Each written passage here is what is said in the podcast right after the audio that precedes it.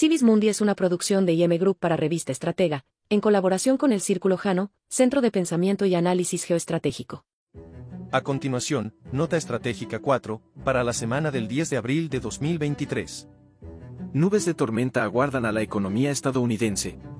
El director ejecutivo de JP Morgan Chase, Jamie Dimon, señaló que la crisis bancaria desencadenada a partir del colapso de Silicon Valley Bank aumentó la probabilidad de una recesión en Estados Unidos. Indicó que la crisis bancaria es, como otro peso en la balanza, a su vez, dijo que no necesariamente la situación va a forzar una recesión, pero la realidad económica del país es recesiva. Finalizó con una frase lapidaria enunciando, nubes de tormenta aguardan a la economía estadounidense. Para algunos investigadores la situación económica de Estados Unidos no necesariamente refleja una recesión en el sistema financiero, sino más bien un desmantelamiento del mismo tal como lo conocemos, llevándonos poco a poco a vivir un cambio paradigmático en cómo se hacen las cosas y la introducción de la digitalización de las monedas de los bancos centrales mundiales. Bloque latinoamericano para enfrentar la inflación. El pasado 5 de abril se llevó a cabo, de manera virtual, una cumbre de mandatarios de América Latina y el Caribe en busca de alternativas para combatir la inflación y fortalecer la economía de sus países. La sesión fue iniciativa y organizada por el gobierno mexicano. En la reunión participaron los mandatarios de México, Argentina, Bolivia, Brasil, Chile, Colombia, Cuba, Honduras, Belice, Venezuela y San Vicente y las Granadinas.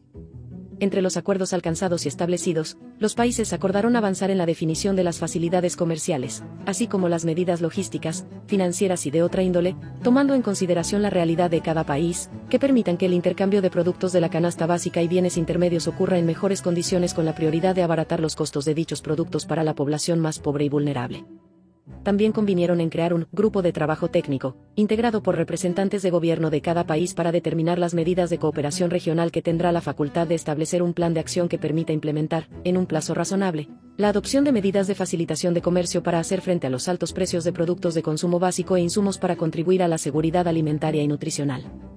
Los días 6 y 7 de mayo se llevará a cabo en Cancún, México, una reunión entre sectores empresariales, incluidas organizaciones de la agricultura familiar y campesina, y autoridades de alto nivel de los países que participaron en la cumbre para dar continuidad a los acuerdos. Estados Unidos pone fin a la emergencia nacional por COVID-19. El presidente de Estados Unidos, Joe Biden, firmó este lunes una ley que da por finalizada la emergencia sanitaria declarada por la COVID-19, informó la Casa Blanca. La firma de Biden da luz verde a la normativa, que fue aprobada por la Cámara de Representantes, controlada por los republicanos, el pasado 31 de enero. La nueva ley pone fin a las actuales declaraciones de emergencia nacional y de emergencia de salud pública, decretadas por el expresidente Donald Trump en 2020.